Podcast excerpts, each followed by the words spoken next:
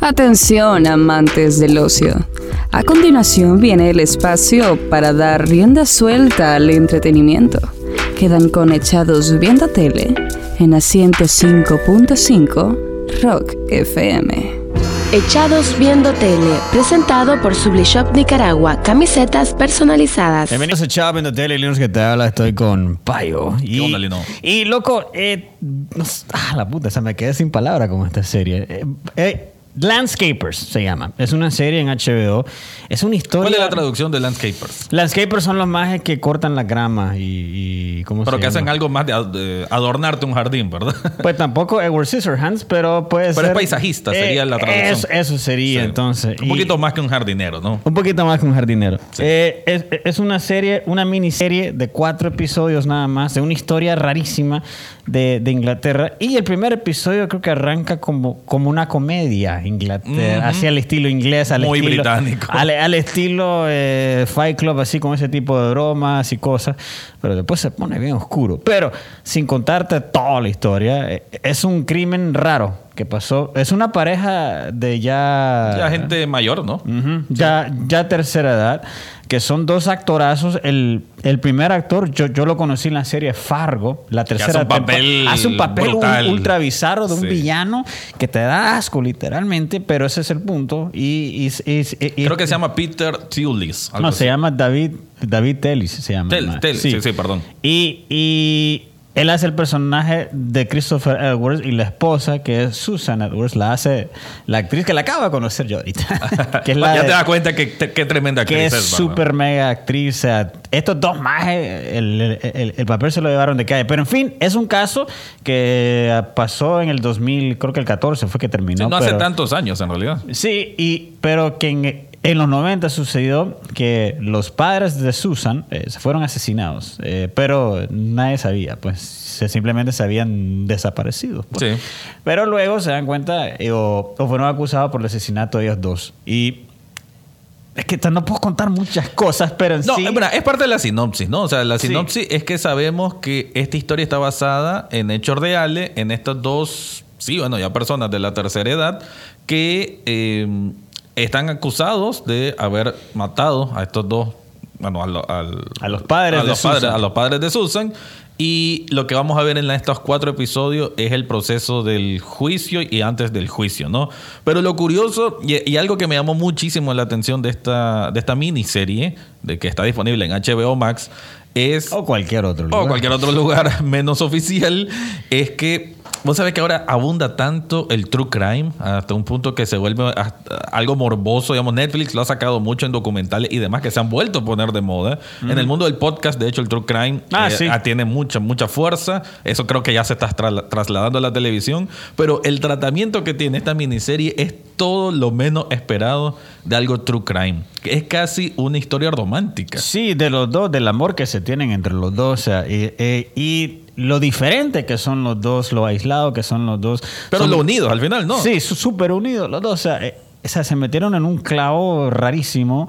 La historia se desenvuelve de una manera rara también, Sí. porque al inicio parece, de repente como que te das cuenta que es una película, eh, están los efectos de la lluvia y, y para qué hicieron eso. De repente se pone blanco y negro, de repente hay una escena que parece una película de vaqueros, o sea, ocupan varios tipos de trucos diferentes y la película te Y lleva lo a un aplica viaje. bien. Sí. Porque hay otras producciones que tal vez a veces intentan ser diferentes, poniendo esto, pues, digamos, romper la cuarta pared, o esto surrealista, pero se siente como que, ah, el director dijo, se mira bonito, pero aquí no. Se siente No. orgánico, forma parte, porque además esa recreación de cine de los 40, blanco y negro, hasta cambios de género, porque vemos western, a veces parece historia de terror. Sí. Todo esto tiene que ver con que Susan era muy amante del cine, ¿no? Y, y tiene una razón incluso bastante fundamental de por qué como que se refugió en el cine por unas cosas que vivía con sus padres. O sea, todo Sí. tiene su razón de ser. Es una película, que, perdón, una serie, se- es difícil de ver, a veces son cosas que pasan que, porque a mí me sorprendió desde el segundo episodio, "Oh, es, es una cosa diferente, Sí, ma- sí, eh, se pone bien oscura la cosa. Pero eh, la verdad que eh, incluso hasta los primeros 15 minutos yo estaba como, ah, no me convence, pero ya después, o sea, me fue en el viaje. Aunque ya sabía lo que sucedió porque ya es un hecho histórico. O sea, no Creo que del cambiar. primer episodio ya te dice Sí, te esto que los ocurrió, ¿no?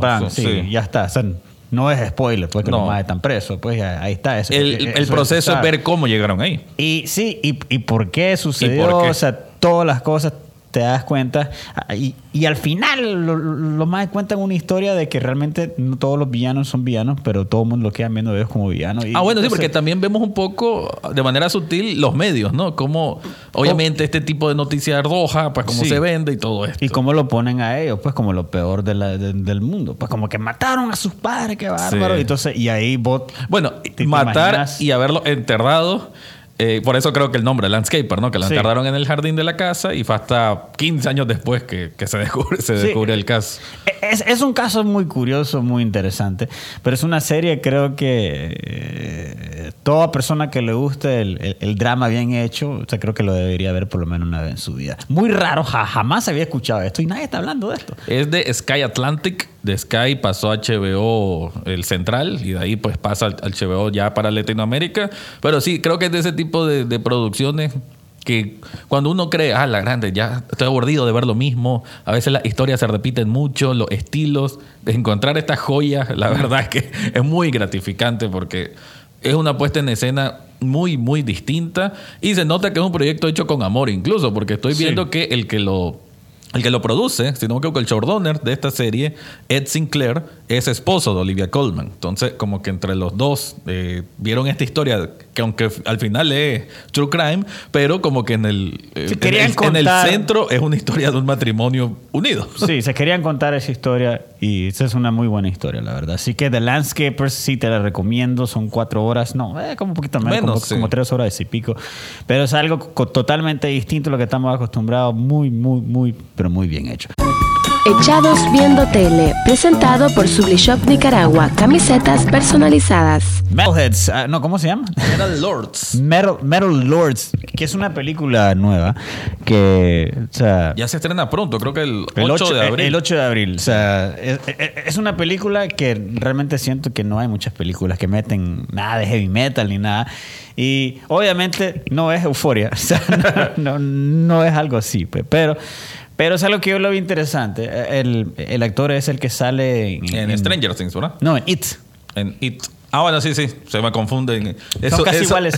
Esos niños ochenteros. Sí, entonces es una historia de, de, de un par de chavalos de 16 años más o menos que los más eh, les gusta el heavy metal y, y quieren ser una banda heavy metal. No se ve muy seria la película, se ve medio... Ellos quieren convertir en una batalla de las bandas. en el Ah, sí, es la cosa, ¿no? Porque las bandas que están ahí son una mierda. ¿Y no- sabe cómo se llaman ellos? No. Skullfucker. no sabía. Bien cliché, ¿no? A lo, a lo- a- Sí. a lo que puede ser un adolescente viendo el heavy metal. Y hay una niña que parece que uno de los madres se enamora, que la madre toca el saxofón o, o algo así, y la madre quiere entrar. O sea, se ve pues que es que no es no es muy seria, es, es a la ligera, pero a mí me gusta cuando hacen eh, películas que tienen que ver por lo menos algo que ver con, con, con rock and roll y O sea, habría que... ah, ¿Cuándo nos remontamos para la última película así? School of Rock. School of Rock, ¿qué fue que- Hace 15 años más. Sí, no sé. sí, por, eso te digo, casi no sucede y siento que sí le tomaron el tiempo con la calidad, se ve muy bien, o sea, no se ve una cosa Sí, champú. un producto Netflix, ya sabemos que por lo menos a nivel de. de- Por de- lo menos a el nivel. a- a armadito nivel- va a estar bien. ¿no? A nivel de. ¿Cómo se llamaba esta? De, de Fear Street, así pues se ve. Ajá, exacto. Que no es lo. eh, o sea, tal vez eh, son cortes básicos y demás, Ajá. pero está bien hecho. Pues es un producto comestible. Sí, y, y creo que la otra película que ahorita salió en, en- en digital, que la vamos a comentar la próxima semana, que es la de Estudio 666. Esa es Qué otra. extraña esa, sí está bien extraña. Eh, Esa es una película, creo que es más nicho del nicho todavía. Porque Sí, tiene que sí. ser. Creo que si, si no sos fan de Foo Fighters y de Gold, lo más seguro no Sí. te va a gustar. Y si no, tampoco sos fan del, del horror así como. Mm, así exagerado, como- ¿no? Exagerado como el estilo. ¿Cómo se llamaban estas películas que hicieron un remake hace poco? Evil Dead. Ajá. Por, por, por los que no saben, Evil Dead, o sea, las originales no son como las nuevas. O sea, la nueva es completamente horror, seria Sí. la cosa, grotesca. Las originales eran grotesca, horror, pero eran con jodera. Sí. Y, eran, y eran más. Comedia oscura, ¿no? Sí, correcto. O sea, con, con esas tripas chuchadas así, pero era, era fregadera. pues. En esta de Metal Lords me, me llama la atención que en la parte de la sinopsis dice que como que la banda hay dos fijos.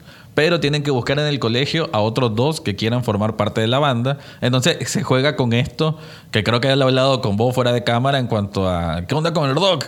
¿Cómo está vivo todavía? Entonces ves. creo que eh, vamos, y lo vamos a ver desde un colegio de secundaria en Estados Unidos como esa, esa difícil búsqueda, ¿no? De convencer, oh, ¿quieres ser parte de una, de una banda heavy metal? Que Y- todos los más escuchan hip hop. me- me Sí, imagino. supongo. O, o Bad Bunny, bueno, si él trasciende al final de Sí, ¿no? Entonces- Entonces, bueno, se viene interesante. Sí, o sea, yo soy uno pues que lo voy a ver el primer día que sale. Se llama Metal Lords y apenas sale en Netflix, ya sabes que la puedes encontrar a donde te En rompa. Cuevana, Ah, en donde sea. pues. A donde sea. Ok, vamos a finalizar el día de hoy con una película que a mí me entretuvo. Yo ya sabía a lo que iba. E- Es una película que se llama The Adam Project, que es, que es, que es Ryan Reynolds, siendo Ryan Reynolds, el mismo Ryan Reynolds de todo, la- de, de, de ¿cómo se llama? De Free Guy y toda esta cosa. Y Del mismo director también, de al, Free a- Guy. al mismo director de Free Guy también. Solo que aquí Ryan Reynolds está en el año 2050.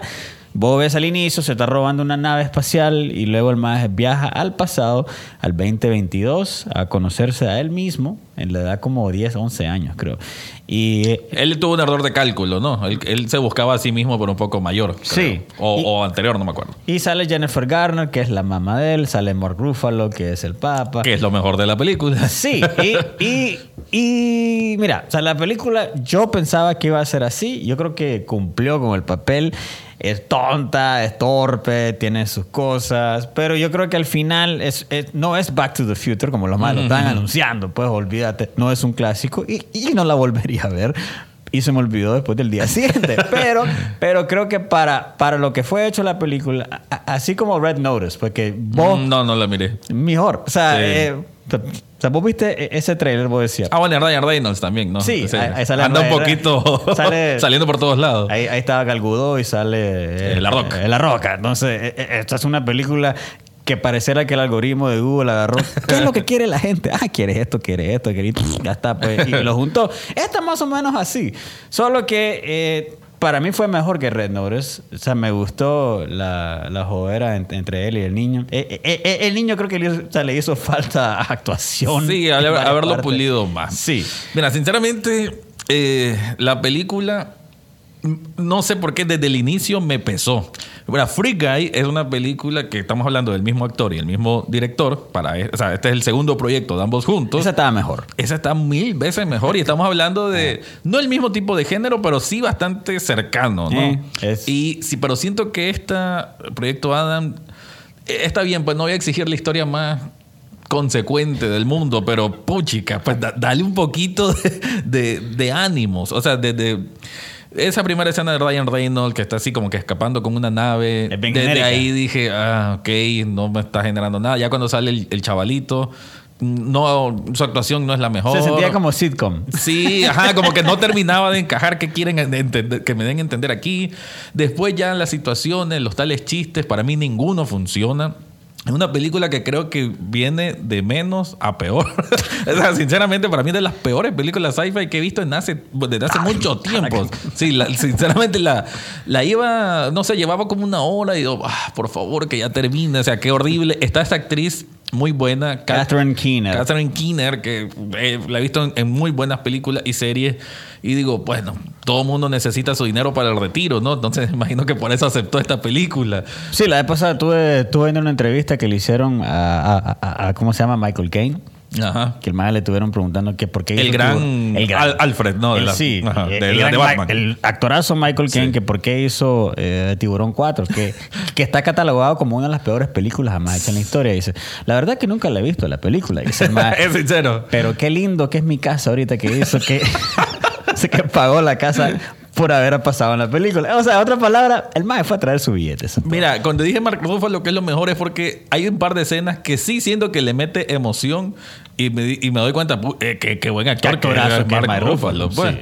Eh, Ryan Reynolds, fíjate que me decepcionó. a él siempre me ha gustado su tipo de humor, pero siento que aquí está desperdiciado. Siento que él está incómodo haciendo la película. Así de mala la veo. Es que Ryan Reynolds funciona, a mí me parece, ya con, con un poquito pasadito, como con Deadpool. O sea, tiene que ser, o sea, tiene que ser bromas. Ajá, como más- restringido estaba en esta Sí, película. Sí, ¿verdad? se sentía como que era de viaje PG-13. Sí. y bueno, y las vueltas, darle vueltas de tuerca que quiere tener la película, los twists son, Eh, son no muy sobrados. Y lo peor, creo, es la parte de Los efectos especiales. Los efectos especiales, sobre todo, en ¿cómo se llama esa técnica? De-aging. De-aging o el. O sea, que te hacen ver chavalo, puedes decir. O sea, te quitan 20 años. O sea, lo que hacen es ponerte una imagen ficticia sobre tu rostro, ¿no? Sí. Y que cambie, y que como que las facciones vos las haces, pero con un rostro rejuvenecido. sí, tus arrugas y así como Luke Skywalker. Pues, Pero ahí, bueno, obviamente ese es Disney, es un presupuesto muchísimo más alto. Aquí se nota muy, muy mal y te saca de onda. La película pierde mucho. Bueno, de por sí Varias veces, perdido, sí. sí. cuando salía la versión de Maya Sorian, que es la, la villana principal, y, y te, te lo ponen como que como que te tiene 20 años atrás con, con una colita, entonces, pero se ve raro, o sea, te es ex- extraña, pues se ve la madre.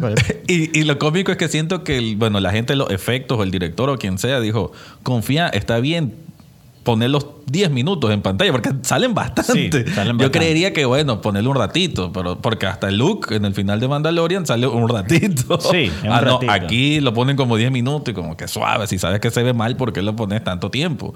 Pero sí, la película eh, es muy genérica, obviamente. Ah. Como decimos, ya uno sabe a lo que va, pero aún así siento que no sabe mantener un hilo llamativo. se- el- el- la trama se va desvaneciendo muy rápido. Le quieren meter también mucha onda emocional de la- del respeto a la mamá, de, Ah, sí. de la reconciliación, pero no siento que tampoco funciona. No, mira, ok, se vos la defenestraste. Sí, ya. sí, sí, sí. O sea, no la recomendás del Mm, todo. no. Yo, yo, o sea, si te querés desconectar el cerebro y no querés pensar por dos horas, yo creo que esta es la película para vos. O sea, si estás esperando algo más, muy, mucho de mayor calidad y más cabeza, The Landscapers. No, bueno, sí.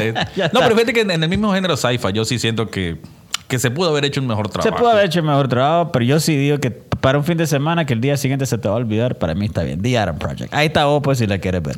Esto fue Chávez Hotel todos los jueves a las 10 y media. Este podcast entero lo puedes escuchar a partir del día mañana en la Rock FM. Pero también hay otra cosa. El, pro- el podcast Echados Viendo Tele está en Spotify, Apple Podcast, Google Podcast o donde sea que escuchen podcast. Y también puedes escuchar el programa eh, el sábado a las 9 de la noche. Ah, sí, tengo programa en televisión. En Canal 8 a las 9 de la noche y los domingos repetición también a la misma hora. Echados Viendo Tele, presentado por Sublishop Nicaragua, camisetas personalizadas.